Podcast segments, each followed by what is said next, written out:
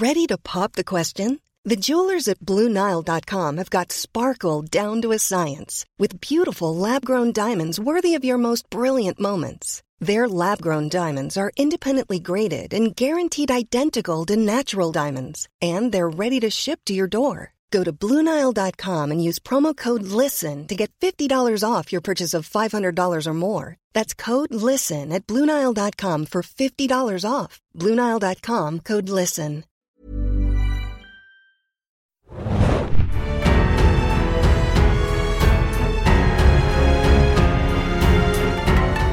Herzlich willkommen, liebe Serienjunkies, zu einer neuen Ausgabe des Serienjunkies Podcasts. Mein Name ist Hanna und heute geht es wieder einmal nach Mittelerde beziehungsweise auch woanders hin. Ich glaube, wir sind nicht nur in Mittelerde.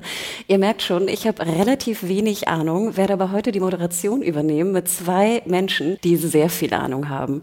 Und zwar ist da zum einen der liebe Mario. Moin Mario. Hallöchen. Und den lieben Tim. Hi Tim. Moin. So, und heute sind wir in der Folge 3 von The Lord of the Rings, The Rings of Power und die Folge heißt Adar, Adar, Adar, Adar. Adar, ach stimmt ja, sorry, mit rollendem R. Ich glaube, es ist relativ schön zu strukturieren, denn wir sind in drei eigentlich Orten nur und werden uns auch mit diesen drei Orten beschäftigen. Und ich glaube, wir fangen gleich mal direkt mit Numenor an. Sehr schön gemacht, sehr schön gerollt, Hanna. Ja, danke, danke. Ich habe immer das Gefühl, weißt du, wären wir jetzt Bayern oder so, hätten wir, glaube ich, weniger Probleme damit. Aber ich versuche mein Bestes. Und zwar fangen wir an mit Galadriel die also jetzt ähm, mit ihrem Kompagnon, und zwar Hallbrand, äh, in der letzten Episode gerettet wurden. Man wusste damals ja noch gar nicht genau, ob das jetzt irgendwie jemand Böses ist, der sie da rettet, aber ihr sagtet schon, hm, das könnte jemand sein, den wir vielleicht kennen. Und ich war dann erstmal relativ geflasht von diesen wunderschönen Bildern, wie Numenor aussieht. Ich dachte da so an griechische Inseln, ich dachte ein bisschen an Assassin's Creed Odyssey so. Äh, ich war geblendet, ich war absolut geblendet. Könnt ihr uns da vielleicht ein bisschen abholen, vielleicht Mario gleich mal, wo sind wir da und ist das was Bedeutsames für euch? Also wart ihr begeistert von dem Look and Feel? Ja, das ist, wie Galadriel auch sagt, das Inselreich Numenor, wie du auch sehr schön gerollt hast vorhin. Und das ist eine ganz wichtige Location im zweiten Zeitalter. Das ist ähm, im Grunde Tolkiens Atlantis-Geschichte. Und hier leben die Vorfahren von, wenn ihr nur zum Beispiel die Filmtrilogie kennt, die Vorfahren von Aragorn. Das sind Menschen, die damals im ersten Zeitalter gegen Morgoth gekämpft haben und mit den Elben zusammen und Menschen, die eigentlich den Valar immer sehr nahe standen. Deswegen nennt man die auch die Faithful, die Leute, die da gelebt haben. Aber das hat sich alles so ein bisschen geändert. So, die haben sich mit ihrem ganzen Prunk und ihrem ganzen schönen Leben dort so ein bisschen abgeschottet, nachdem sie als Geschenk so diese diese Insel bekommen haben. Und diese El Menschen werden dort auch sehr viel älter als normale Menschen in Mittelerde. Und dann ist natürlich hier so Isolationismus so ein bisschen so ein Thema auch. Und wir lernen ein paar ganz wichtige Charaktere kennen, weil der Seefahrer, der hier Galadriel und Halbrand abholt, das ist Elendil und da gehen ganz viele Lichter los, wenn, wenn der Name fällt natürlich auch. Römisches Reich denke ich auch eher so ein bisschen an die Kostüme, ne? Und so ein bisschen so Rome und diese ganzen Serien. Du bist doch immer auf Kostüme sehr bedacht. Was dachtest du denn dazu, Hannah? Uh, ja, du hast recht. Es sieht so ein bisschen äh, Rome-mäßig aus. Sehr geliebt, die, die alte HBO-Serie. Komischerweise war es mir alles manchmal sehr clean, wenn ich das schon vorweg sagen darf. Vor allem, wenn wir nachher ähm, wieder die Schiffe uns anschauen. Ich glaube, dass Boote und Schifffahrten generell schwierig sind in Serien und Filmen. Und ich bin immer nie der große, dicke Freund davon. Aber du hast schon recht. Also diese, diese sehr, sag ich mal, blauen Walle-Walle-Kostüme sieht, sieht sehr nach, nach Rom oder, oder Griechenland oder ähnliches aus. Gerade weil wir halt so auf so Inseln sind, denke ich dann immer eher an Griechenland oder altes äh, Griechenland. Ähm, ich fand aber auch toll hier, dass der Dude, wie sagtest du, Eladriel? Nee, wie heißt er? Elendil. Elendil. Nicht zu verwechseln mit Eärendil. Das ist der Sohn? Eärendil ist der Vater von Elrond, der zu einem Stern wird. Ah, okay, weil ich dachte mir, der Name ist ja schon mal gefallen. Also Ja. Elendil, ich finde, der hat ja erstmal, sieht das für mich so ein bisschen aus wie, wie Dennis Quaid, aber der hat so eine wunderschöne Stimme. Also ich finde immer, wenn er redet, dachte ich mir so, ach, ich schmelze gerade dahin. Aber ich dachte mir auch so genau, wie du gerade andeutetest, da scheint ja irgendwas vorgefallen zu sein mit den Menschen und, äh, und mit den Elfen. Und ich hatte jetzt nicht das Gefühl, dass die sich irgendwie freuen, da einen Elf zu sehen und es auch scheinbar lange nicht gemacht haben. Ähm, aber Tim, was ist so deine Einstellung zu Numenor? Also ich fand, wir, wir werden ja auch erstmal durch eine riesige Reihe an Establishing-Shots begleitet, also mit dem ganzen, das ganze Panorama, drei, vier, fünf Mal über die Insel so ein bisschen. Ähm, sah sehr schick aus. Den ersten Shot, den ich gesehen habe, da, da hatten sie einen Kopf, irgendwie einen Steinkopf, der sah ein bisschen sehr CGI aus. Und danach fand ich, habe ich den Unterschied nicht mehr gesehen. Da war ich wieder happy, muss ich sagen. Aber bei mir sticht CGI sehr schnell raus, wenn ich gucke. Aber dann fand ich die Shots eigentlich alle ziemlich schön und sehr, sehr gut gelungen. Man hat so ein bisschen das Gefühl, die, die Insel ist einigermaßen groß, aber so hügelig, dass es schon fasziniert ist, wie vollgepackt die mit Häusern doch war. Das fand ich in den Shots ganz interessant gemacht. Und wir sehen ja noch ein paar andere Ebenen, bei denen, auf denen sie nachher reiten und so ein bisschen weiter scheinen die auch noch zu sein. Das fand ich, das hat man am Anfang gar nicht mitgekriegt. Ich, ich finde, das sah so ein bisschen aus, als ob da ganz viele Hänge wären, die wirklich von oben bis unten mit Häusern vollgepackt waren. Man gibt, sieht auch ein ganz interessantes Detail oder ganz interessante Details in diesen riesigen Shots, weil es gibt so Stellen, zum Beispiel Brücken und Gebäude, die renoviert werden, aber wo dann so die alte elbische Architektur und Ästhetik rübergeplastert wird mit der numenorischen. Man will sich ja von der Elbenkultur, mit der man damals so verbunden war, distanzieren und das ist so ein ganz nettes Detail. Ich frage mich ja immer, müssen die Elfen immer stehen, wenn sie auf dem Schiff fahren? No sitting for you. Da denke ich, da denke ich immer so, Gott, ich, ich würde nie, also ich, ich überlege gerade, wenn ich jetzt irgendwie das nächste Mal in Hamburg bin und irgendwie über die Alster schaue, ob dann auch einfach so fünf Leute im Boot stehen oder sowas. Ich stelle mir das wahnsinnig anstrengend vor. Hm. Achso, und können wir mal kurz über den Soundtrack reden? Ähm, ich hatte das ja, glaube ich, schon in unserer Folge 0 erwähnt, dass Bear McCreary, der Komponist, der wollte hier Instrumente benutzen, die noch nie in einer Mittelerde-Adaption irgendwie vorgekommen sind, sodass, äh, wenn das Königreich dann irgendwann nächstes Zeitalter nicht mehr ist, vielleicht, dass diese Instrumente dann fehlen. Und der hat ja hier jetzt, keine Ahnung, irgendwelche äh, arabisch klingenden Instrumente und ich glaube, er hat auch afrikanische Instrumente benutzt, wenn ich richtig zurückdenke an ein Interview. Das klingt hier auch sehr anders und eigen. Stimmt. Ich finde es ja auch immer toll, wenn die dann Instrumente bauen oder sowas. Ne? Ich glaube, Görans hat das auch irgendwie gemacht. Oder alte, genau, Instrumente, die nicht so oft benutzt werden, irgendwie wieder irgendwo finden und herauskramen. Dann hatte ich aber das Gefühl, als äh, Galadriel, Galadriel vor der Königin steht, dass die schon so ein bisschen auf Krawall gebürstet war. Ja, den Eindruck hatte ich auch. ja, Galadriel, wie gesagt, die, die ist hier noch ein ungestümes Ding und hat natürlich die, gepaart mit dieser Elbenarroganz und dieser leichten Finsternis, die ihr anwohnt.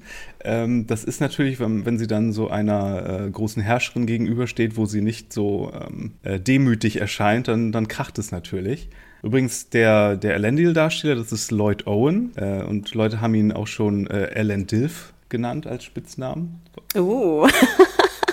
Und die Königin, muss man hier dazu sagen, äh, ist hier nur Queen Regent. Ihr Vater, der eigentlich König war, der wurde ja vom Thron genommen, weil er so ein bisschen zu elbenfreundlich war. Und ehrlich gesagt, ich glaube so ein bisschen das ganze Gehabe von Muriel hier ist auch so ein bisschen gespielt, weil ich glaube, später sollen wir schon mitbekommen, dass sie schon mit ihrem Vater immer noch sehr eng und unter einer Decke ist. Und diese ganze, oh, bist du etwa ein Elbenfreund und so. Ich glaube, das ist gespielt. Ich glaube, sie ist auch eine noch von den Gläubigen. Ich glaube, sie macht das nur, um sozusagen dem numenorischen Jingoismus hier äh, so ein bisschen auf Linie zu bleiben, weißt du? Ich wusste gar nicht, was ich denken sollte. Also für mich kam sie doch jetzt so ein bisschen, sage ich mal, klassisch böse irgendwie rüber. Aber ich fragte mich, gibt es hier überhaupt Gut und Böse in Numenor? Weil ich nie das Gefühl hatte, dass Galadriel jetzt wirklich in Gefahr ist oder sowas. Also sie soll ja auch jetzt drei Tage irgendwie dort bleiben. Ähm, sie soll das, das Schloss oder den Palast nicht verlassen und dann äh, kann sie ja relativ leicht irgendwie fliehen. Ich hatte aber nie jetzt wirklich irgendwie Angst um sie oder so, oder dass sie hingerichtet werden soll oder irgendwas. Für mich wirkte das eher so, wir haben eigentlich keinen Bock auf euch äh, oder auf dich, aber pff, jetzt bist du halt hier und gut ist, so ungefähr. Genau, so hatte ich das Gefühl ja auch. auch ja. Ist die Frage, was Elendi für einen Auftrag bekommen hat. Ne? Soll er nur auf sie aufpassen oder wa warum hat er jetzt extra ein Schwert bekommen? War das Schwert denn bedeutsam, Tim? Ist das irgendwas im Lore, was man kennen muss? Hm, also nichts, was mir jetzt geläufig wäre, dass das direkt das Schwert ist. ist. Von daher, nee. Zumindest nichts, was mir direkt äh, einfiel. Ne. Naja, wenn du weißt, wer Elendil ist, ne? Sein Sohn ist ja Isildur. Ja, der wurde uns ja auch noch vorgestellt müsste euch eigentlich auch bekannt vorkommen, wenn ihr nur die Filme kennt. Denn Isildur ist ja der. Derjenige, der Sauron den, den Finger vom, Sau äh, vom äh, den äh, Ring vom Finger säbelt. Ach, wirklich? Ah. Und dann es nicht schafft, den, den Ring zu zerstören. Ne? Das wird eine interessante Reise mitzubekommen, wie die beiden halt zu diesen heroischen Figuren werden, die dann halt am Ende nicht dazu in der Lage sind. Aber im Prolog heißt es natürlich dann auch, Isildur macht das mit dem Schwert seines Vaters und deswegen, wenn sein Vater hier ein Schwert bekommt, denken natürlich alle, okay, das ist hier Narsil, haben die Showrunner aber schon bestätigt, nein, das ist noch nicht das wichtige Schwert, was es später gibt. Das ist hier noch ein anderes Schwert. Ah, okay. Oh, okay. Ähm, aber dann kommen wir doch gleich mal zu dem, zu dem Sohn. Wieder eine, eine Bootsszene. Das sind ja scheinbar so, so Kadetten oder sowas, ähm, schätze ich mal. Die sehen ja alle sehr gleich aus. Er hat eine Schwester, die sich begrüßen. Er scheint das Pferd ja auch ein bisschen mehr zu mögen als die Schwester. Ich dachte mir ehrlich gesagt gar nicht, dass das so wichtige Charaktere sind. Aber jetzt höre ich, wie wichtig die eigentlich sind. Hat euch die Darstellung gefallen? Ich fand vor allem Elendil noch, noch in der Ecke charismatischer, muss ich sagen. Wisst ihr, an wen mich der, der ähm, Isildur-Darsteller erinnert? Und ich weiß nicht warum, aber ich konnte diesen Eindruck nicht loswerden die ganze Zeit. Kennt ihr noch die alte Mortal Kombat-Serie von damals? Da gab Nein. es drei Figuren. Einmal Kristana Loken, dann den Kundao-Typen und dann den anderen, den anderen. Und der sieht exakt aus wie der Typ. Und das hat mich die ganze Zeit daran erinnert. Das ist der fieseste der Diss, den ich so bisher ähnlich. über diese Serie gehört habe. Tim, how dare you? Er sieht dem ähnlich. Ich kann, nicht, ich kann ja nichts dafür, was, was die Serie anders war, aber er sieht dem Typen total ähnlich. Für mich war der Elendil-Darsteller auch der komplette Showstealer der ganzen Folge. Aber ich muss sagen, ich bin sehr happy, was Isildur angeht, weil das ist Maxime Baldry. Und ich habe damals ja diese Serie reviewed, ähm, Years and Years, die Russell T. Davis-Serie. Und da ist er eine der Hauptfiguren und ich liebe ihn. Da bin ich sehr gespannt, weil er hat hier so viel zu wuppen natürlich. Und wir merken ja auch, als er einmal auf See ist und rüber guckt Richtung Mittelerde, da hört man ja auch so eine Stimme flüstern. Isildur. So als wenn sein Schicksal ihn rufen würde oder irgendwie sowas. Ich bin nicht sicher, ob das noch zurückkommt und wirklich so ein Plotpunkt ist oder ob das nur so ein schicksalhaftes äh, Omen darstellen sollte. Mal schauen. Also ich finde hier den Elendilf, ich finde, das war schon so ein bisschen der Scene-Stealer für mich. Ähm, deswegen hat sein Sohn so ein bisschen abgestänkert für mich. Aber wenn ich das richtig verstanden habe, möchte er ja irgendwie nicht zur See gehen, sondern erstmal ein Sabbatical machen oder rumreisen oder so. Habe ich das auch richtig verstanden? Er möchte irgendwas anderes machen, als in der Seefahrergilde äh, jetzt irgendwie auch zum Seebär ausgebildet zu werden. Und das führt hier zu so ein bisschen Spannung. Außerdem hat er ja noch einen Bruder, weil erinnerst du dich an die zwei großen Statuen in Fellowship of the Rings, wo Aragorn so vorbeisegelt und von seinen Vorfahren spricht? Diese riesigen Steinstatuen, die so die Hände hochhalten. Ja. Das sind Isildur und sein Bruder. Oh. Sein Bruder okay. ist hier aber im Moment so ein bisschen so eine Persona non grata und eigentlich auch keine Person aus dem Hauptcast. Irgendwas hat er aber mit dem Westen der Insel zu tun und ich nehme an, das hat was mit der Nobelhaftigkeit dieser Familie zu tun, weil eigentlich stammen die ja aus noblem Hause von früher gesehen, haben das aber so ein bisschen abgegeben und ich nehme an, dass das damit irgendwie in Verbindung steckt. Da bin ich gerade nicht ganz sicher. Übrigens, die Tochter ist äh, eine Erfindung für die Serie da habe ich sch schlimme Vibes, also schlimme Vorahnung, weil immer wenn du hier einen neuen Charakter einführst und dann hat die auch noch so ein blutrotes Kleid und ist auch noch in der, in der Architektengilde, glaube ich, so, oh, oh, oh. Oh Gott, sind das die bösen Architekten oder was? Kannst du ein bisschen nee, spoilern, ohne zu Oder sie ist Sauron. naja, ich sag mal so, ähm, es müssten in Numenor werden noch Dinge gebaut später, die nicht so cool sind vielleicht.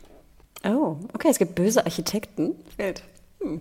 Ähm, wir sehen dann aber ja auch Halbrand ähm, sozusagen vor dem Königin bzw. Queen Regent, ähm, wo ich dachte, mir soll das so ein bisschen so der Comic Relief sein. Ich kann den immer noch nicht so ganz greifen. Einerseits finde ich ja ganz cool, dass er diesen Dolch wieder auch zurückholt für äh, Galadriel. Ähm, dann fragte ich mich, soll da irgendwie auch, soll das ein Love Interest sein? Nee, das glaube ich nicht. Okay. Und dann will er ja in diese Schmiedegilde, so wie ich das verstanden habe, und versucht dieses, dieses Schmiede-Gilde-Abzeichen zu erhalten. Und wir sehen eine relativ blutige Kampfszene, fand ich, was ich auch wild fand. Ähm, ich war so ein bisschen verwirrt von dem ganzen Storyplot. Ich liebe die Dynamik von den beiden, von Galadriel und Halbrand hier. Ich muss aber sagen, Halbrand ist mein Nummer 1 Sauron-Kandidat, speziell nach dieser Folge. Genau die Schmiede ist der Grund, dass er so interessiert ist an der Schmiede, weil Sauron ist auch Azubi gewesen vom Schmiedwaler Aule, der die Zwerge gemacht hat eigentlich. Und er ist ja auch Schmied im Sinne, dass er den, den Ring schmiedet irgendwann, ne? weil der eine Ring ist ja nicht von Celebrimbor dann gemacht, sondern von ihm selber. Aber was will der denn schmieden da in Numenor? Also was, warum ist er jetzt erst drei Tage da und er sagt ja irgendwie, er will sein Glück irgendwie neu finden oder sowas. Aber was will der denn eigentlich schmieden? Wurde das aufgeklärt? Nein, die, die Story ist ja, dass er eigentlich so ein Aragorn-mäßiger, scheinbar, so ein Aragorn-mäßiger Königsnachfolger ist oder so der rechtmäßige König von irgendwas, aber vor seinem Schicksal davonläuft. Das ist ja so die offensichtliche Story, die du erstmal annehmen sollst, ne? So, nein, ich bin überhaupt nicht der König und so. Und dann, ach komm, Aragorn, stell dich deinem Schicksal und so, ne? Das ist ja die, die, die oberflächliche Story hier. Aber sein Interesse an der Schmiede ist suspicious. Und was ich dann noch zusätzlich suspicious finde, er redet sich ja hier mit so einer silbernen Zunge ne, dieser attraktive Typ, redet er sich mit so einer silbernen Zunge so aus dieser Situation heraus. Das ist auch sehr, sehr, sehr, sehr suspicious. Und er gibt den Leuten einen aus, um sich auf deren gute Seite zu stellen. Und Sauron ist ja auch bekannt als Anatar, the Lord of Gifts. Und damit wickelt er so die okay. Leute eigentlich um die Finger. Das ist alles sehr verdächtig. Plus er, er hat schon wieder, wie du beim letzten Mal auch gemerkt hast, bei Galadriel betont, I'm not the hero you're looking for. Glaube, looking for oder you think I am. Auf jeden Fall hat er das nochmal betont, ne? dass er nicht der Held ist, für den sie ihn hält. Weißt du, was auch sein könnte?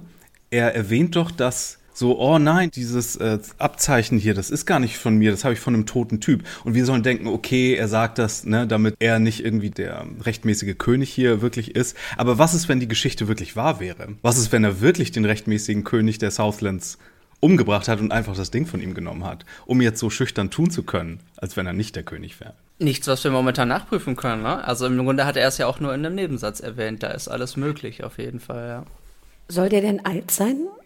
Also ist Halbrand sozusagen, wenn er jetzt der König ist oder ehemalige König ist oder was auch immer, der rechtmäßige König ist, soll, ist das jetzt, er ist doch ein Mensch eigentlich, oder? Wenn er jetzt nicht Sauron wäre. Genau, ja. nee, die Leute aus den Southlands, die werden auch nicht älter als Menschen. Also nur die Leute aus Numenor, die werden wirklich hunderte Jahre alt. Hm. Zum Beispiel der Bruder okay. von, von Elrond, der ist ja auch halb elf gewesen, halb elb. Äh, und der hat sich ja für ein menschliches Leben entschieden. Der hat hunderte Jahre lang Numenor regiert, ja. Interessanterweise als Verständnisvoll, sie werden Zeiten ja anscheinend auch pressen, wenn Isildur hier schon existiert.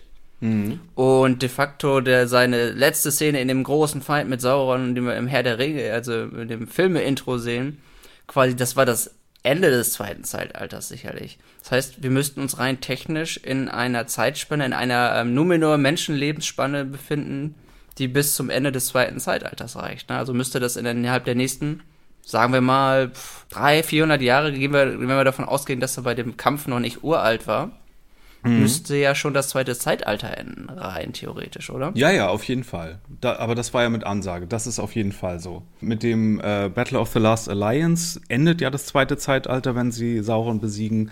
Und damit wird wahrscheinlich die Serie enden, ja. Das, das wäre nämlich jetzt auch meine Theorie, dass sie da jetzt hinwollen und dass das das ist, was jetzt ist die Serie abschließen wird. Aber gut, wir haben ja fünf Staffeln, um da hinzukommen, mhm. da haben sie ja noch viel Zeit, aber dann nur zur Einordnung, das ist nämlich interessant auf jeden Fall. Wie gesagt, dann sehen wir ja diesen, diesen krassen, sag ich mal, Straßenkampf zwischen Halbrand und seinen, ich weiß nicht, vier, fünf äh, Schmiededudes. Ähm, da war ich echt so ein bisschen erstaunt. Ich dachte immer, wir sind jetzt hier so in der liebevollen, äh, guten Welt, in Anführungsstrichen, von, von Herr der Ringe. Und ich fand, der war relativ blutig. Also so mit Armbrechen äh, an, der, an der Häuserwand plus irgendwie Kopf gegen die Wand hauen. Das hat mich so ein bisschen geschockt. Und äh, alles super hell erleuchtet, super hell, super shiny, super schön. Und dann diese Kampf Kampfszene, war die so wichtig? Weil irgendwie so richtig brauchen tat ich sie nicht. Aber okay, ich, ich weiß jetzt, dass Halbert ein guter Kämpfer ist. Hatte das noch eine andere Bedeutung? Das ist im Grunde was, was wir noch nicht ganz wissen. Wenn wir mit der Sauron-Vermutung zum Beispiel gehen, kann es natürlich auch in die Richtung gehen, dass wir merken schon, dass er zu, ähm, sagen wir mal, explodierender Brutalität fähig ist, wenn er will. Ich habe fast schon ein bisschen das Gefühl gehabt, dass die uns so eine Art entweder Kämpfer-PTSD oder Berserker-Trigger ein bisschen vorspielen wollten, weil er ja erst sagt, äh, tu das nicht, lass es, lass es, lass es und sobald sie ihn anfangen, fängt er ja an, so ein klein bisschen auszurasten. Hm, und das okay. Gefühl hatte ich, sollte uns das ein bisschen demonstrieren, wie schnell er auch, er kann lange gefasst sein, aber ab einem bestimmten Punkt kann er explodieren. Das ist zumindest das, was sie uns damit suggerieren wollten, denke ich. Er muss ja nicht Sauron sein. Wir müssen ja auch noch mehrere Nazgul besetzen und auch noch den Witch King von Angmar. Und es gibt ja auch mhm. noch den äh, König der Geisterarmee. Wenn er wirklich ein Mensch ist und seine Vorfahren haben Morgoth so einen Blutschwur geleistet, dann kann das ja auch noch zurückkommen einfach. Ne? Er muss ja nicht Sauron sein, nur weil er hier irgendwie so ein bisschen. Ja klar, äh, aber es, ist. es, zeigt uns einfach, dass, dass er zu, zu Bösem fähig ist, wenn er dazu verleitet wird. Und hey, wenn er ein Mensch ist und einfach sich so cool rausreden kann und rausprügeln kann aus Situationen, dann ist er halt einfach ein straßenschlauer, cleverer Mensch, ne? Das ist ja auch cool. Es ist nur, aber hier natürlich, während wir hier alle diese sauren Paranoia schieben, äh, ein bisschen schwierig. Ja. Habt ihr eigentlich, oder Hannah, hast du, hast du eigentlich an, in der Szene, wo sie vorstellig werden bei Muriel, hast du da auch so an Game of Thrones denken müssen? Wenn Danny ihre Titel runterbetet und dann heißt es, he's Jon Snow. Ich finde, es ging noch. Ich fand es gut, dass nochmal erwähnt wurde, dass sie also die Anführerin der Armee war, der Nordarmee oder was auch immer. Weil das war ja Mhm. das, was, was du ja auch immer sagtest oder ihr auch sagtest im letzten Podcast im Sinne von, dass das einfach schon eine, eine Generalin war, ne? die eine der höchsten Generalinnen, Generälinnen wahrscheinlich, die es da draußen gibt irgendwie.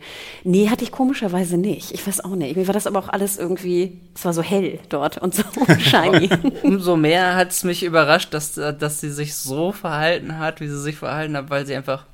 Im Grunde müsste sie solche Meetings ja gewohnt sein und auch.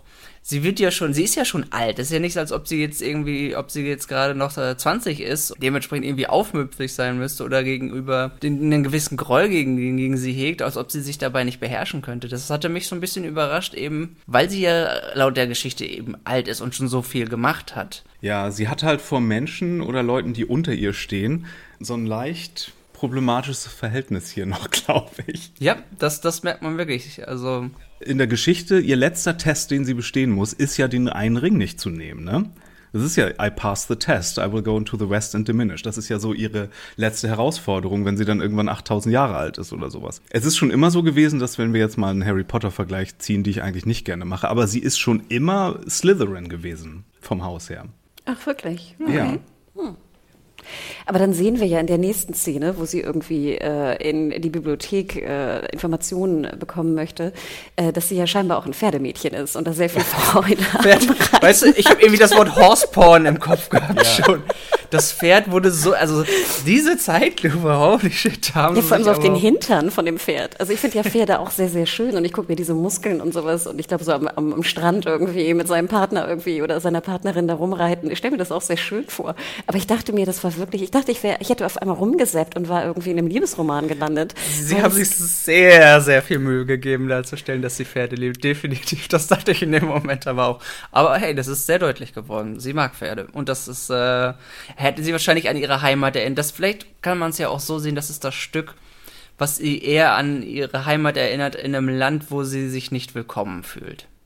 Ja, aber dann fragte ich mich nochmal zu der letzten Folge, warum schickt man sie denn als Belohnung in den Westen, wo sie gar nicht hin will? Wahrscheinlich will Galadriel einfach nur am, am Strand Pferde züchten oder rumreiten oder sowas. Also ich, ich war verwirrt von der ganzen Szene. Ich fand, es war, war eine schöne Szene, aber auch mit der Musik. Die Musik war auch wieder so und die Slow-Mos dazu. Ich fand, die Szene passte so gar nicht da irgendwie rein. Ich war komplett verwirrt.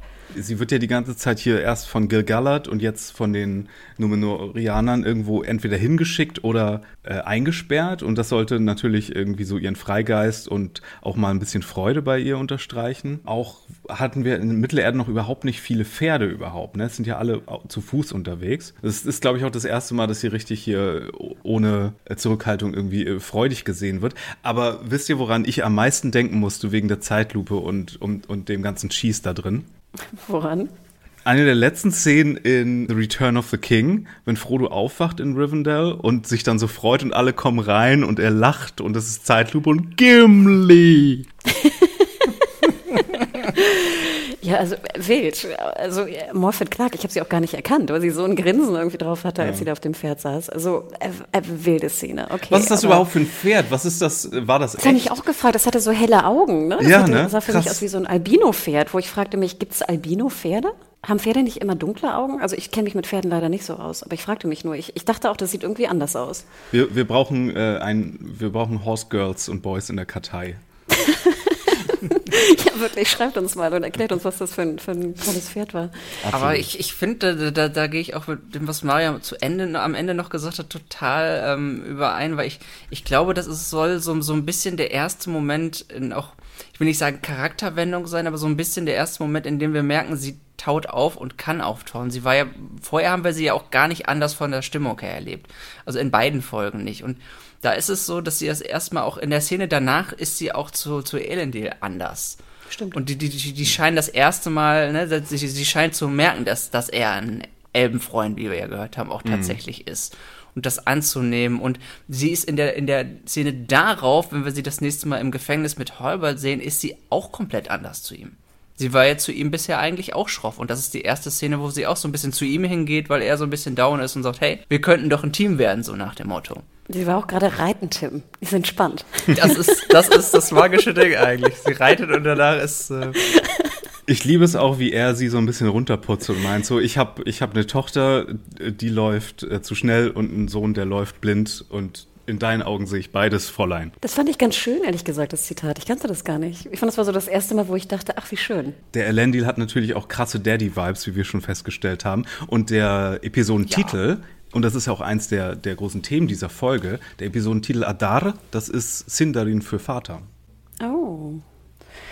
Aber genau, der Vater ist dann der, scheinbar in der irgendwie krassesten Bibliothek, die es gibt, weil ich habe das Gefühl, dass dann dieser alte Dude, der da vorbeikommt, irgendwie sofort dieses Rätsel, was ich weiß nicht, tausend Jahre lang nicht von den Elfen ähm, entziffert werden konnte oder dechiffriert werden konnte, jetzt auf einmal da in dieser Bibliothek irgendwo, in diesem anderen Land, äh, auf einmal sofort entziffert werden konnte. Habe ich das so richtig verstanden? Das fand ich auch ein bisschen putzig. Ich fand, der kam, der so, es ist, es ist so ein, so ein, so ein Gelehrter mit Bart, der den ganzen Tag da drin in der Bibliothek verbringt, vielleicht auch schon so, ach, sein halbes Leben darin. Und ich dachte, der, der, der macht jetzt so ein bisschen mit und erzählt und ist total fasziniert von dem, was sie da finden. Aber nee, er, er kommt, bringt kurz diese, diese Schrift und sagt, da, hab das. Das hat, ja. das hat mich ein bisschen ja, Seine Bildersuche war scheinbar besser als äh, bei den Elfen, Elben. Ja, eben. Und dass, dass er nicht so mitfasziniert ist dann. Normalerweise sind so Bibliothekare in solchen Szenen, gucken sie immer über die Schulter und sind mitfasziniert. Er hat einfach nur gesagt, hier, ich bin eure Search Engine. ah, hier habt ihr die Rolle und ich bin wieder weg. Nee, dass sie nicht nur das rausgefunden hat, sondern auch das, das Wappen von Halbrand, das ist natürlich alles ein bisschen sehr convenient. Und wie du auch letzte Folge sagtest, Hannah, irgendwie tausende Jahre elbische Gelehrte haben das nicht rausbekommen, dass das Mordor sein könnte.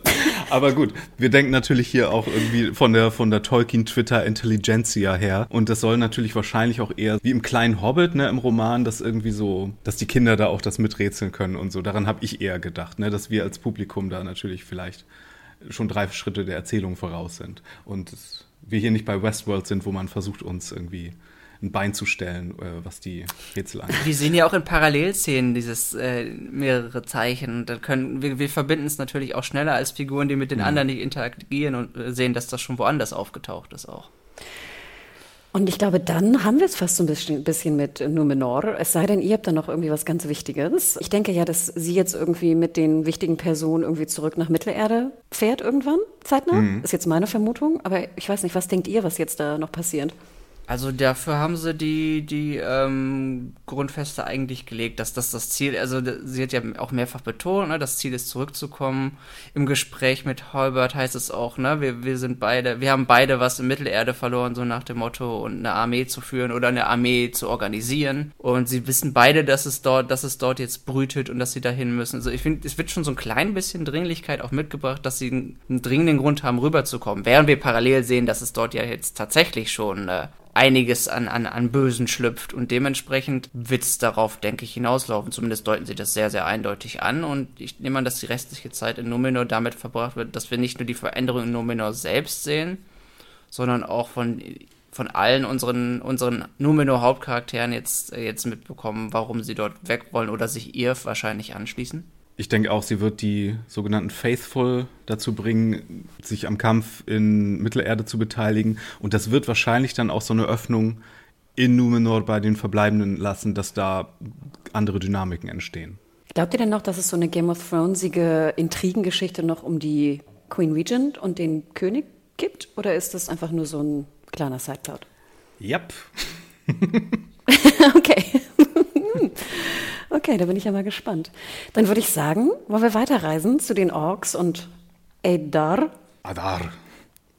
Adar. Ad, oder oder Adar, wie die Orks sagen. Mit Ad, ach, stimmt. genau. Also wir, wir sind jetzt auf einmal in der, in der Orks, ähm, im Orks-Zeltlager, nennen wir es mal so, äh, mit sehr vielen Masken oder zumindest Schützen, schätze ich mal, vor der, vor der bösen, bösen Sonne. Ich finde, die Orks sehen weiterhin gut aus, wobei ich teilweise auch ein bisschen schmunzeln musste, wenn ich dann so drei Orks sehe, so komplett in der, in der Verkleidung mit ihren kleinen, weißt du, so äh, Kappen und Capes und Co. Aber ja, wir sehen sozusagen unseren Arondir, wie er also jetzt gefangen ist mit vielen, vielen Ketten und da irgendwie scheinbar einen Tunnel irgendwie graben muss. Ähm, ich habe da gar nicht geschnallt. Die, die graben jetzt einen Tunnel. Was, soll, was, was ist das für ein Tunnel? Na, die sind ja sowieso unterirdisch unterwegs die ganze Zeit und die verwandeln im, im Grunde die Southlands in das, was später Mordor wird. Ah, so. Und okay. die, die Tunnel, die sie graben, die sollen natürlich auch an, an Erste Weltkriegsgraben erinnern. Und was du sagst zu, zum Look hier, es ist ein sehr großes Hin und Her in dieser Szene, weil ich finde, die Orks sehen so krass gut aus und dann sehen die Walks so zweifelhaft aus. Die Walks ist der Hund? Das sind die, okay. die pervertierten Wölfe, ja. Was sehr witzig ist, finde ich, weil in The Two Towers sind die Walks auch das mit Abstand am schlechtesten aussehende. Äh, und dass sie diese Tradition beibehalten, finde ich sehr seltsam. Bring out the Walk. Ich ja, fand, dass also, der Walk ganz gut aussah, ehrlich gesagt. Also ich finde für so ein, wenn wirklich? ich zurückdenke an so hier, was ist das, Twilight und so, die Wölfe, falls hm. ihr euch daran noch erinnert. Ja, aber wir haben 2022. Ich finde, der sah aber ziemlich gut aus, ehrlich gesagt, weil ich meine, der muss ja auch, der muss ja jemanden zerfleischen, der bewegt sich ja auch, weißt du, der ist ja nicht nur jetzt statisch irgendwie im Hintergrund, sondern der ist ja richtig in Aktion. Und ich finde, für so einen Aktions- CGI-Hund, Wolf, sah der richtig gut aus. Ich hatte da gar keine Probleme mit. Er sah auch so ein bisschen aus wie der hässliche Sonic aus dem ersten Sonic-Trailer, oder? Das stimmt so ein bisschen. Ich fand, ich fand er hatte niedlich, eigentlich niedliche Augen dafür, dass er so, sonst so böse aussah. Ich glaube, es soll ein sehr junger ich dachte, Walk sein. Auch süß, der guckt niedlich. Ja, ne? Ist, ich weiß also der nicht. hat mich komischerweise nicht gestört. Was, was mich eher gestört hat, waren dann diese Kampfszenen, auch wieder in dieser Slow-Mo-Ästhetik. Und ich hatte das Gefühl, irgendwer fand richtig geil im, im Writers Room, dass man mit Ketten irgendwie Leute schlägt. Wo ich dachte, wie bescheuert sah das aus, bitte? Ich hebe so eine Kette und hau jemanden damit am Ende. Nee, die Kette fand ich noch mit am besten, ehrlich gesagt. Ich roll immer die Augen, wenn die, die Elben so Mega-Akrobatik machen wie Legolas hier auf seinem Surfbrett in The Two Towers. So, dann denke ich immer, ja, okay. Aber das ist dann, glaube ich, so eine Konvention, die sie hier einfach fortführen, dass die Elben hier so mega die übertriebene Akrobatik machen, so. Aber die Akrobatik fand ich gar nicht so schlimm. Ich fand dieses, wie gesagt, dieses Kämpfen mit den Ketten, indem ich sozusagen, wenn ich also fünf Meter entfernt die Kette hebe, dass ich dann in fünf Meter Entfernung jemanden damit irgendwie umhauen kann. Und das kam irgendwie zwei, dreimal irgendwie vor. Und dieses Rumgespringe, ich dachte mir dann irgendwann, hätten sie dann nicht einfach aus dem Loch irgendwie leichter rausspringen können, wenn sie so akrobatisch sind? Das sah nämlich gar nicht so tief aus, fand ich, gerade mit dem Baum und den Wurzeln dazu. Aber insgesamt muss ich sagen, dass diese ganze Actionsequenz, oh, ich dachte die ganze Zeit so, ach, ich, ich finde sie nicht spannend und nicht interessant. Aber äh, Tim, fandest, fandst du die Action gut? This message comes from BOF sponsor eBay. You'll know real when you get it. It'll say eBay Authenticity Guarantee. And you'll feel it. Maybe it's a head turning handbag, a watch that says it all, jewelry that makes you look like the gem, or sneakers and streetwear so fresh every step feels fly. eBay gets it. So look for the blue check mark next to that thing you love and be confident that every inch, stitch, sole, and logo is checked by experts. With eBay Authenticity Guarantee, you can trust that feeling of real is always in reach. Ensure your next purchase is the real deal. Visit eBay.com for terms. Also ich sag mal so, ich habe mich mehr am, am, am äh, Walk gestört als an, den, an der Ketten-Action. Zumindest wenn du mit so einer Kette einen, einen abkriegst, die sind ja schwer und tun auch weh. Also wenn du damit richtig, wenn jemand die Kraft hat, dir damit eine zu donnern, dann, dann siehst du aber auch Sterne im Grunde. Es war so ein bisschen, die haben so ein bisschen so ein Tauziehen gemacht. Äh, ich fand es eigentlich in Ordnung, die Action an sich. Einerseits muss ich sagen, ich finde ja auch logisch, was sie da tun, ist einfach, sie untergraben das ganze Land ja so, so ein bisschen. Sie graben sich halt, das, was wir überall halt gesehen haben, sie untergraben im, im wahrsten Sinne des Wortes das Land und unterwandern es, bevor die Leute überhaupt im Grunde wissen, was da geschieht. Und so haben sie halt quasi schon das ganze Land unterlegt und sind bereits, äh, das, was wir im Verborgenen gesehen haben, wissen, wissen wir jetzt, dass es überall, also wenn man ganz paranoid war, ähm, weiß man jetzt, dass es, dass es alles wahr ist und letzten Endes überall sie schon unten drunter sind. Von daher fand ich das im Grunde auch logisch. Ich habe ich hab kein Problem mit der Action an sich gehabt. Ich fand nur, ich musste erstmal überhaupt einordnen. Der andere Elf, der am Ende abgeschossen wird, das war sein ehemaliger Commander, oder? Der Genau. ehemalige Commander von äh, Arandir. Genau, und bei diesem anderen, da wurde sein ehemaliger Co-Wachmann getötet dann. Die Szene fand ich ziemlich spannend mit dem, mit dem Wasser und dann, wie er ihn einfach aufschlitzt. Das fand ich echt gesagt eine ganz coole Szene. Und ich fand auch interessant, dass die Orks ja auch scheinbar ganz klug sind. Also die sind ja jetzt nicht so, ich dachte immer, Orks sind einfach nur so dumme, dumme Dinge. Im dritten Zeitalter sind die dann ja auch total verbraucht und total inbred und total kaputt und alles. Hier sind Orks noch so richtig, also hier einen Ork zu töten, das bedeutet noch richtig was. Das haben wir auch in der zweiten Folge schon etabliert, ne, wo das so ein richtiger Akt war. Orks sind hier nicht nur so Kanonenfutter, sondern richtig so gefährliche Gegner. Das finde ich schon, das finde ich schon interessant. Ich hätte noch eine Lore-Frage. können wir noch ganz kurz mal appreciaten, äh, das Tolkienigste an der ganzen Szene hier mit den Orks. Und zwar, wie sehr sich die Elben dagegen sträuben und aufbäumen, einen Baum zu fällen. Mit welcher Reverenz sie diesem Baum gegenüber auftreten und wie ergriffen Arondir dann auch ist, wenn er diesen Baum dann fällt, um seine, um seine Leute zu retten und wie er noch kurz so ein kleines Gebet oder so ein kleines Tut mir leid, Baum rausschickt. Das finde ich, ah, herrlich. Das sollte man mal bei uns bei Baustellen auch machen. Ja, das war ein nettes Detail, ja. Du hattest noch eine Frage, Hanna? Genau, und zwar, ich fand ein bisschen schade, ich meine, die sind da ja in diesem Steinbruch und müssen da wahnsinnig hart arbeiten, sind in Ketten, es muss glühend heiß sein. Schwitzen Elben nicht? Das ist. Also, bleiben, bleiben schön. Das ist eine, das ist eine Deep Cut Law Frage, die ich nicht. Elben frieren nicht. Niemals. Hast du, hast du Legolas jeweils schwitzen sehen? Obwohl doch, vielleicht kann ich es doch beantworten. Und zwar, ähm, Elben besitzen ja ein Feyr, das ist ihr Geist, und ein Rohr, das ist ihr Körper. Und die Beziehung zwischen Feyr und Rohr ist ein bisschen anders als bei Menschen, weshalb ja auch in der ersten Folge man nicht unbedingt so tiefe Spuren im Schnee gesehen hat. Das heißt, nee, Elben schwitzen nicht unbedingt. Weil ich fand, das war sehr auffällig, dass unsere drei, sag ich mal, äh, Elben da, weißt du, wild arbeiten im Steinbruch, blablabla, aber die sehen sehr clean aus. Also auch als, als der Commander da das Wasser trinkt, da ist nicht ein Schweißtropfen an ihm drauf. Und ich dachte mir, okay, das muss ja irgendwie eine Message haben, sonst würde man die schwitzig zeigen. Und sie sterben ein bisschen sauberer. Ich muss auch sagen, also, das ist der Unterschied zwischen Game of Thrones, weil als zu seinem ähm, Wachkompagnon da der, die Kehle durchgeschnitten wird, das ist. So viel Blut war da nicht, muss ich sagen. Also wäre wär das jetzt Game of Thrones gewesen, hätte der, hätte der Ding, da alle Liter verloren, die er in sich, die ein Mensch nur in sich tragen kann. Dafür war es aber ganz schön blutig, wie der Walk die Leute da Ja, das war ein interessanter Kontrast. Das dachte ich nämlich auch. Der Gorti da in dem Bauch, das siehst du mehr als Stimmt. dieser Kehlenschnitt war ein bisschen harmlos. Vor allen Dingen, normalerweise dachte ich, jetzt kommt die Szene, wo er eben die, die, der, der hat ja versucht, ihm das wieder zuzudrücken. Ich dachte, dafür kommt aber ein bisschen, daran verblutet er aber nicht, Kollege, eigentlich. Fand ich ein bisschen Kontrast, weil sie sonst überraschend viel Gewalt für Herr der Ringe ähm, gezeigt haben. Gerade auch direkt anschließend in der Walk-Szene.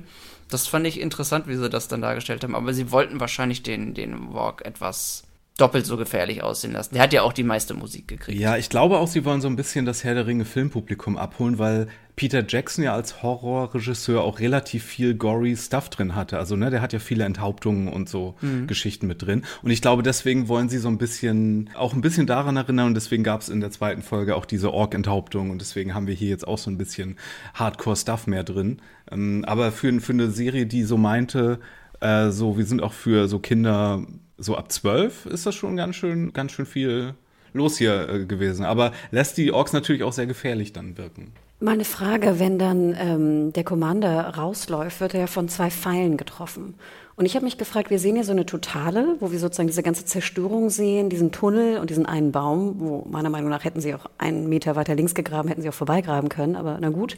Ja. Aber wer schießt denn Pfeile? Weil Orks sehen jetzt nicht für mich aus, als ob die Pfeile schießen. Schießen die Pfeil und Bogen? Armbrust würde ich mal tippen, ist deren Waffe, wenn sie eine Ah, okay. haben. Ja, der wurde geboromiert. Ah, okay. Ja. Ich hätte eine Frage zum, zum Soundtrack gerade. Ich meine, ich, ich glaube, es war, als der Walk rauskam, aber auch als der, der, nennen wir ihn mal den Oberorg da rauskam. Ich dachte, ich hätte beim Thema die ganze Zeit, weil das, weil die Folge ja so hieß, ich hätte, ich hätte da immer ähm, das ähm, Adar rausgehört, aber das ist Quatsch, oder? Ich habe immer gehört, als ob es sich anhörte wie Adar, Adar. Oh, das kann Als, sein. das, als dieser Soundtrack kam. Weil ich meine, ich hätte das darin immer wieder erhört, als der, als der kam. Ja, einer der Orks, den wir öfter sehen, ich glaube, der ohne Nase oder der ne, nur diese Nasenlöcher hat, das ist übrigens Jeb Brophy. Der hat äh, schon mehrere Orks in, der, in den Filmtrilogien gespielt und war auch einer der Zwerge in den Hobbit-Filmen. Der ist ein Franchise Wiederkehrer, immer wieder. Den hast du erkannt unter der Org-Maske? Nee, Leute haben auf ihn gewartet schon, weil der, der ist auch jemand, der auf Conventions immer äh, sehr viel unterwegs ist und auch sehr viel mit Fans interagiert und so. Der ist so ein Fanliebling. Ach, wie cool. Aber kommen wir doch mal dazu, weil ich habe dieses Ada habe ich nachher auch gehört im Score, als es darum ging, ne, wo sie es, glaube ich, auch rufen und das soll ja auch so sein. Und dann habe ich das richtig verstanden, dass wir dann also auch einen Elben sehen, der jetzt der Anführer dieser Ork-Gang ist? Das ist die Frage. Wir sehen eine Silhouette, die zumindest ähm, lange Haare, menschenähnliches Mhm. Gesicht würde ich tippen. Aber sie geben uns ja jetzt nicht zu viel. Aber das ich glaube, das wollen sie uns damit andeuten, oder? Das hätte ich jetzt auch gesagt. Ist euch aufgefallen, dass auch einer der Elben auf dem Tapestry, wo Elrond mit seinem Bruder drauf ist, in den Schatten erstens steht und zweitens ein bisschen aussieht wie diese schemenhafte Figur? Ich dachte, das wäre der König, wo ich dachte, der König wäre Sauron. Ich dachte, das ist jetzt der König. Das wär, nee, der Schauspieler, das ist äh, ja, äh, wie heißt der? Das ist ja der äh, Joseph Morley. Joseph Maul, der auch in Game of Thrones den Benjen spielt, Onkel Benjen. Das ist der, der Adar hier spielt. Ach wow, okay. Die Elben vermuten hier natürlich ja, Sauron hat viele Namen. Das könnte einer von seinen Namen sein, weil Chef der Orks, okay, kann sein, ja. Es kann ein abtrünniger Elb sein, es kann Sauron in Verkleidung sein. Viele, viele Möglichkeiten hier. Okay. Aber das wird ja, schätze ich mal, dann aufgeklärt in der nächsten Folge, oder? Also, Und wenn er schon Adar heißt und Vater, ne, ich meine, wir brauchen auch noch einen Daddy für Theo. ah, okay. auch noch möglich. Also es gibt sehr viele Möglichkeiten hier und ich gehe mal davon aus, ich weiß nicht, wie sie springen, ob sie jetzt dann, ähm, sie haben ja jetzt nicht eh nicht alle Handlungsstränge ähm, hierbei mitgehabt. Wir hatten letztes Mal, glaube ich, fünf Szenen, jetzt haben wir, haben wir drei. Das nächste Mal, zumindest wenn wir in diese Ecke kommen, ob es nächste oder übernächste Folge ist, wird es ziemlich sicher aufgeklärt, ja. Apropos Springen, dann würde ich jetzt weitergehen. Und dann kommen wir zum dritten Teil der Folge, nämlich zu den Haarfüßen und den Riesen, nennen wir ihn weiterhin so. Ähm, ich habe keine Ahnung, was sie da am Anfang machten. Für mich sieht das immer leider so ein bisschen aus, als ob Kinder im Garten irgendwie ein Theaterstück aufführen. Also ich finde, das sieht gut aus. Das ist auch vom Set her alles gut und cool. Und ich mag, wenn, wenn der Soundtrack dann auch ändert und es klingt so ein bisschen hölzern und also holzig, so vom, vom Klang her. Und natürlich, ähm, ich mag die alle. Und ich liebe diese Interaktion zwischen Nuri und Poppy. Trotzdem sieht das für mich immer aus wie Kinderspielen im Gartentheater. Also das ist mit Abstand meine liebste Location, selbst noch über Numenor. Äh, ich liebe das hier alles. Also diese Kostüme, die sie hier bei der Migration haben oder bei, bei dem Migrationsfestival ist es ja erst. Ne? Das ist ja so eine zeremonielle Sache. Die basieren auf so ähm, heidnischen Kostümen, die in Europa getragen wurden und so. Darauf geht das zurück. Äh, er hat natürlich auch so ein bisschen Midsommar-Vibes, finde ich. Äh, ich liebe hier alles daran. Das ist, ich bin so hin und weg von den ganzen Haarfüßen und wie durchdacht das ist mit äh, diesen ganzen kleinen kulturellen Eigenheiten, die sie haben. Ich finde einfach, sie haben uns hier schön innerhalb dieser kleinen Geschichte erzählt oder mitbekommen lassen, wie diese ganzen Harfoot-Bräuche funktionieren. Ich finde, man konnte es sehr, sehr natürlich anhand von dem, was passiert, verstehen, was die so tun. Also die Migration, was es bedeutet, hinten im Karawan fahren zu müssen, diese Zeremonie, die so ein bisschen, die, die hinten geblieben sind, also auf der Strecke geblieben sind oder auf der, auf der, bei der Migration gestorben, in Klammern sind, ähm, würdigt und nochmal, nochmal an sie denken lässt. Diese kleine Gedenkfeier fand ich total nett gemacht und mir gefiel es auch sehr, muss ich sagen, weiterhin. Und wir haben, zudem haben wir auch noch, äh, wie heißt ihre Freundin Poppy, Poppy-Lore bekommen, dass ihre ganze Familie gestorben ist beim letzten Mal und Ja, und wie herzreißend, dass sie deswegen ganz alleine ihren Karawan ziehen muss. Oh, es war so traurig. ja, es war sehr rührend gemacht. Aber sag mal, haben wir denn in der letzten Folge schon mitbekommen, also da war ja diese lange Diskussion zwischen Poppy und Nuri auch im Sinne von, äh, kümmere dich nicht um den Riesen, ne, das wird Folgen haben, bla bla blub. Aber jetzt hören wir ja, was für krasse Folgen das hat. Also wenn ich das richtig verstanden habe, ist das ja fast ein Todesurteil, was der, der Chef Harfus da ausspricht, indem er sagt, hier, der, der Vater von Nuri mit seinem kaputten Fuß kommt nach hinten Ja.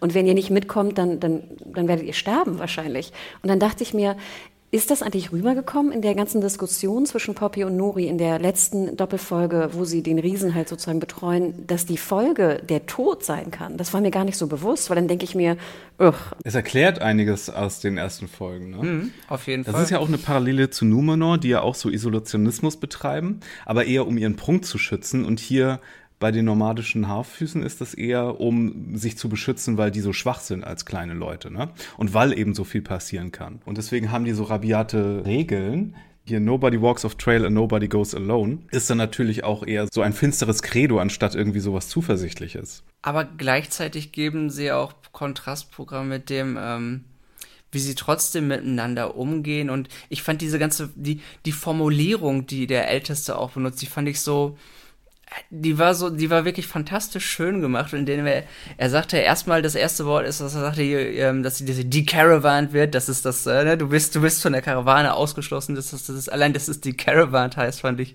irgendwie interessant, und dass sie alle dann gleichzeitig große Augen bekamen, aber er dann diese, diese blumige Formulierung benutzte, ach, aber du bist doch so jung und dir werden noch so viele Haare auf den Füßen wachsen. Dass du, das fand ich so schön formuliert, wo ich dachte, ja, aber deswegen darfst du, aber darfst ja. du noch bleiben, aber ne, mit der Strafe hinten muss sein.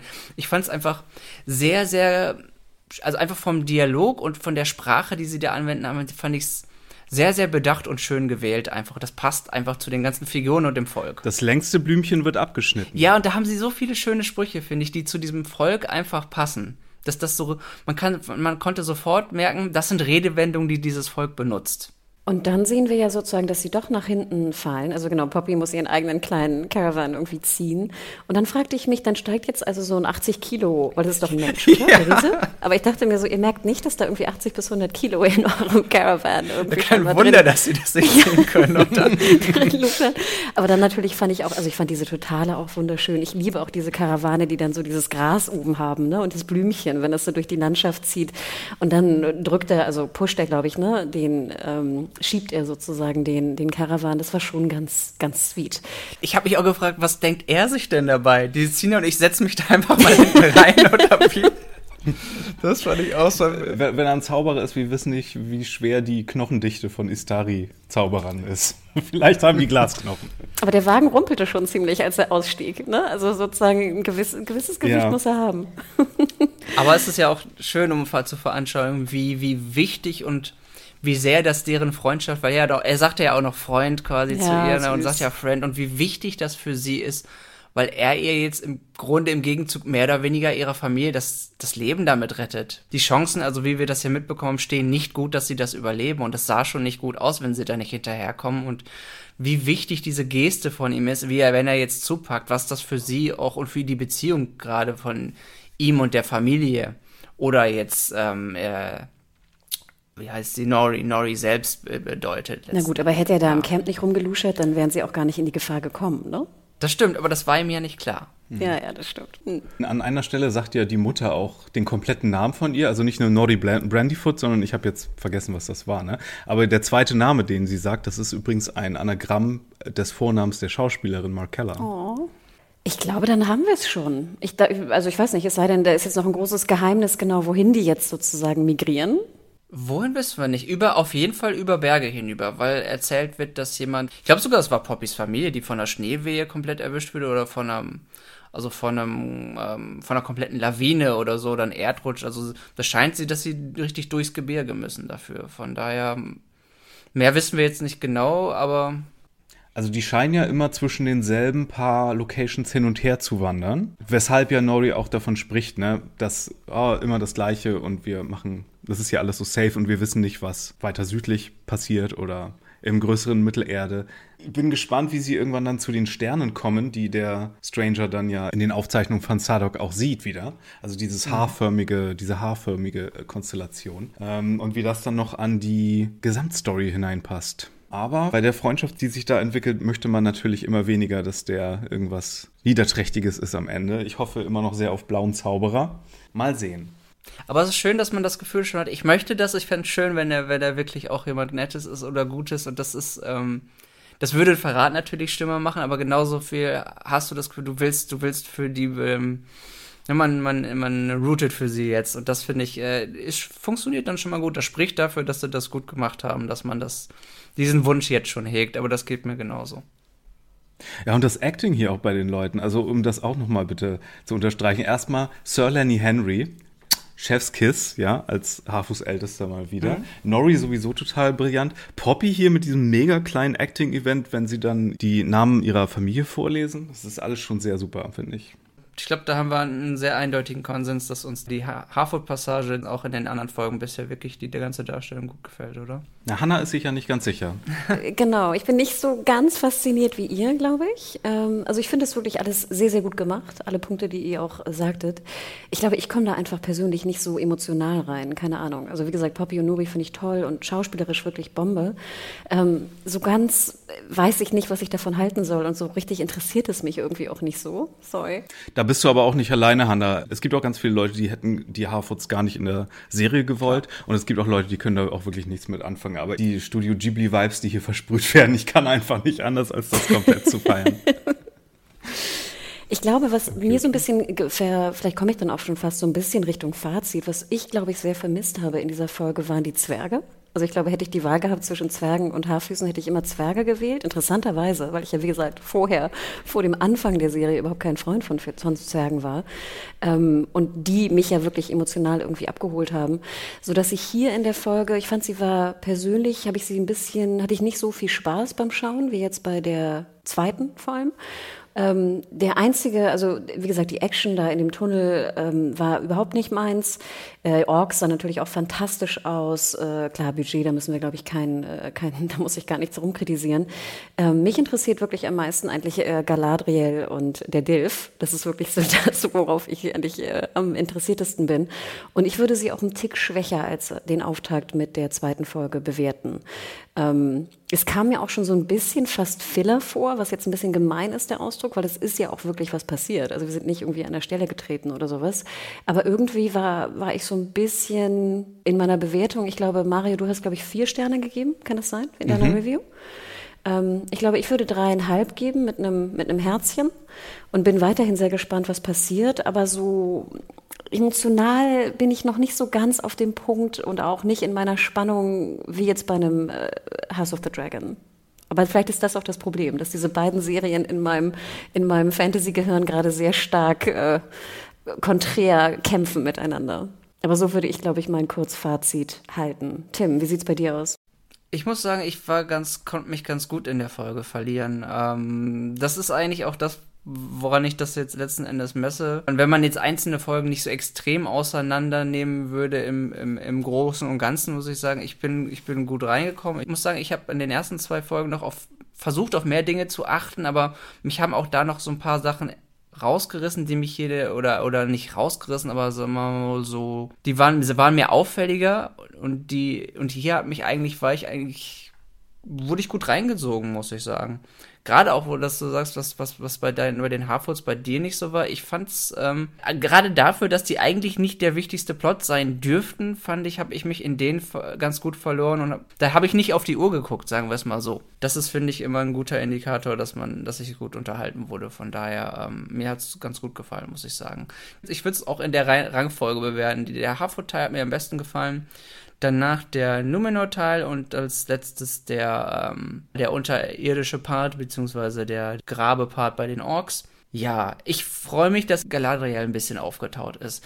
Ich muss ehrlich gesagt sagen, am Anfang der Folge dachte ich, oh Mädel, kannst du nicht einmal nicht pissig auf alle Leute um dich rum sein? Seht ihr wirklich auch immer den gleichen stoischen, was wollt ihr mir alle Blick aufgehabt? Ich freue mich, dass sie ein bisschen aufgetaucht hat, weil ich habe darauf gewartet, dass sie mir sympathischer werden kann und ich bin, ich bin wirklich ein bisschen froh, dass das jetzt anfing.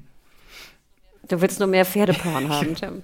Vielleicht ist es auch nur das. Ich habe eine Pferdehaarallergie. Ich weiß nicht ganz, ob das so gut ist. Aber aus der Ferne geht das ja.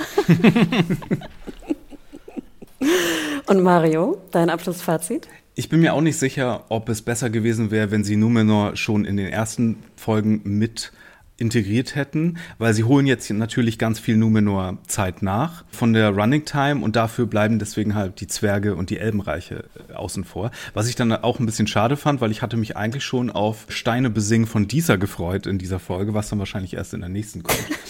Äh, Numenor ist gut, Haarfüße fand ich sehr gut, Orks, ja, okay, so mittel, aber das lag auch an der Elbenakrobatik für mich zumindest äh, so ein bisschen.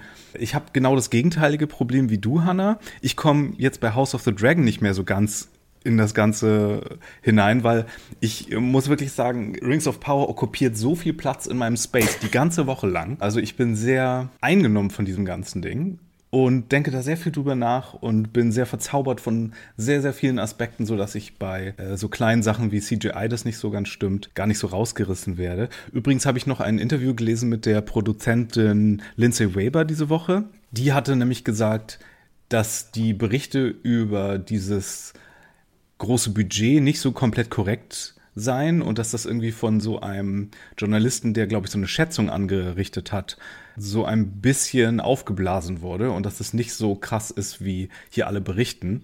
Das heißt, mit der Milliarde dauert das vielleicht doch noch ein bisschen länger, bis sie die äh, Grenze überschreiten. Ähm, und ich bin auch nicht sicher, ob das der Serie so den größten Gefallen tut, weil wenn du natürlich denkst, so, okay, Rekordserie, Milliardenbudget, dann ist natürlich alles, was nicht perfekt aussieht, wenn das nicht die beste Serie der Welt auf einmal aus dem Stand heraus ist, dann siehst du das natürlich wahrscheinlich eher als Fail an, als wenn du das nicht die ganze Zeit im Kopf hättest. Glaube ich auch. Ähm, ich fand es auch interessant. Also ich bin mal irgendwann vor ein paar Monaten, bin ich mal auf die Recherche gegangen, wie teuer jetzt eigentlich die Ringe der Macht wirklich war. Und das Interessante war, da bin ich nämlich auch auf diese sehr unterschiedlichen Quellen gestoßen. Und ich glaube, da kommt es ja auch immer darauf an, wie man rechnet. Ne? Das hattest du ja, glaube ich, auch in dem, unserem ersten Nuller-Podcast gesagt. Ne? Sind das mit den Rechten? Ist es ohne mm, Rechte? Sind das alle Staffeln? Oder ne? ist es genau? Ist es die Vorbereitung für die Staffeln? Ist es nur diese Staffel? Also da muss man schon so ein bisschen ne, durchkramen. Aber ich würde sagen, dass das jetzt bei mir gar nicht so der Faktor ist. Also wenn ich das gucke, denke ich natürlich, hey, es war teuer und finde ich die Sets gut genug dafür. Und es ist, glaube ich, nicht das Geld, was mein Problem ist, sondern eher diese Reinlichkeit, wo ich aber verstehe, dass das in der Welt natürlich auch gemacht wird. Also das, ich würde sagen, da kann ich mich ganz gut auch von, von weghalten. Ich denke da jetzt nicht immer, Tschitsching, äh, hier gingen fünf Millionen in, in, in den Baum ab oder sowas. Und wie gesagt, ich fand ja auch, dass der, der Walk gut aussah. Also ich hatte damit überhaupt keine Probleme. also ich würde nicht sagen, dass bei mir jetzt das das Problem ist, aber ich kann verstehen, dass, glaube ich, bei vielen anderen, genau, bei den einen ist es, es ist die teuerste Serie der Welt, ich muss es irgendwie gut finden. Und bei den anderen ist es, es ist die teuerste Serie der Welt äh, und es sieht trotzdem nicht gut aus. Ne? Das ist irgendwie, ich glaube, da sind viele Meinungen durcheinander ich, ich gekommen. Denke, ich, ich ziehe erst so Budgetparallelen, wenn mir zu viel in eine Richtung auffällt. Wenn ich sehe, boah, sieht das toll aus, ich denke, mein Gott, wahnsinnig schön gemacht, dann denke ich, und guck mal, oh, die hatten auch Geld. Interessant, das passt ja dann dazu. Und umgekehrt, es muss mir relativ viel negativ auffallen, auf der, dass ich mal irgendwie vergleiche und ziehe und denke, oh, dafür, dass ihr so viel Geld hattet, ist das nicht so gut. Äh, von daher, da, da ist es in keiner Richtung so, dass ich das sagen würde, dass ich, dass ich das Bedürfnis hätte, diese Parallele zu stark zu ziehen. Sonst würde ich auch einfach nochmal zur Folge sagen, wenn, wenn sie nur drei Parts ha haben jetzt und es quasi so ein bisschen in drei Schauplätze teilen. Es hat natürlich die Gefahr, dass äh, Schauplätze einem unterschiedlich gut gefallen und dass, wenn man Pech hat, wie bei dir, Hanna, jetzt der Lieblingsschauplatz eben nicht dabei war. Andererseits finde ich es ganz gut, dass sie sich nicht dass sie sich auf diese drei fokussieren und den, ich finde, in 60 Minuten, jeweils 20 Minuten Zeit für einen Schauplatz finde ich eigentlich ganz angenehm, als wenn sie wie in den ersten Folgen so ganz viele neue Figuren, was jeder Schauplatz jedes Mal eingeführt hat und dann auch noch zwischen fünf springen, finde ich es eigentlich ganz gut, dass wir den Fokus pro Folge vielleicht auch in Zukunft, wenn sie den auf drei Schauplätzen halten, finde ich es etwas angenehmer gerade auch äh, im, im Anbetracht auf ähm, nicht nur auf eingefleischte Fans, sondern auf Leute, die da, die, die es halt mit nicht so hohem Herr der Ringe wissen schauen, ist es angenehm, wenn nicht so viele gleichzeitig neue Charaktere und nicht ganz so viele Schauplatzsprünge dabei sind. Und für unseren Podcast ist es angenehmer. Oh ja, knackige Stunde, das ist, kann man gut machen. Sehr schön. Weil ich würde fast sagen, ich glaube, dann haben wir es, oder? Es sei denn, ihr habt noch irgendwie ein ganz kleines Abschlussfazit äh, zu sagen zur dritten Folge. Na, ich denke, ich habe lange ausgeholt, gerade einmal kurz. Ich denke, das für mich passt das auf jeden Fall, ja. Ja, wir sind ja auch immer noch im Setup, muss man sagen. Ne? Das ist hier Stunde mhm. 3 von 50.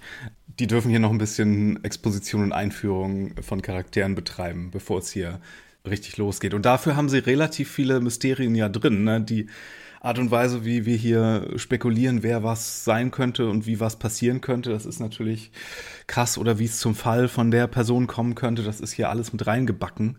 Auf eine sehr spannende Art und Weise, finde ich. Also ich bin immer wieder erstaunt, und das wird dir wahrscheinlich ähnlich gehen, auch wie viel da reingepackt ist und wie groß die Geschichte noch wird. Und deswegen freue ich mich auch immer so, wenn ihr mir das erklären könnt.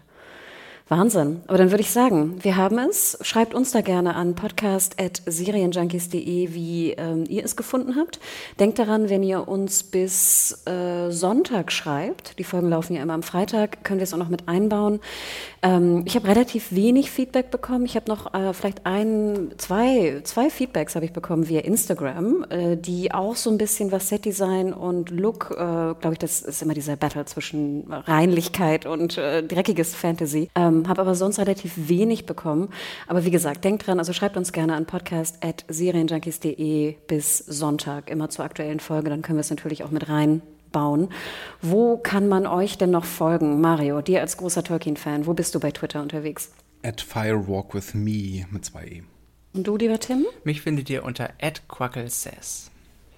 Ich bin weiterhin at Hannah Huge und ja, dann freuen wir uns auf euer Feedback und wir hören uns nächste Woche wieder.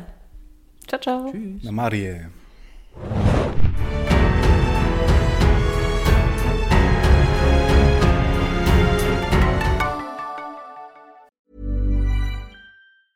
Planning for your next trip? Elevate your travel style with Quince. Quince has all the jet setting essentials you'll want for your next getaway, like European linen, premium luggage options, buttery soft Italian leather bags, and so much more. And is all priced at 50 to 80% less than similar brands. Plus, Quince only works with factories that use safe and ethical manufacturing practices. Pack your bags with high-quality essentials you'll be wearing for vacations to come with Quince. Go to quince.com slash pack for free shipping and 365-day returns.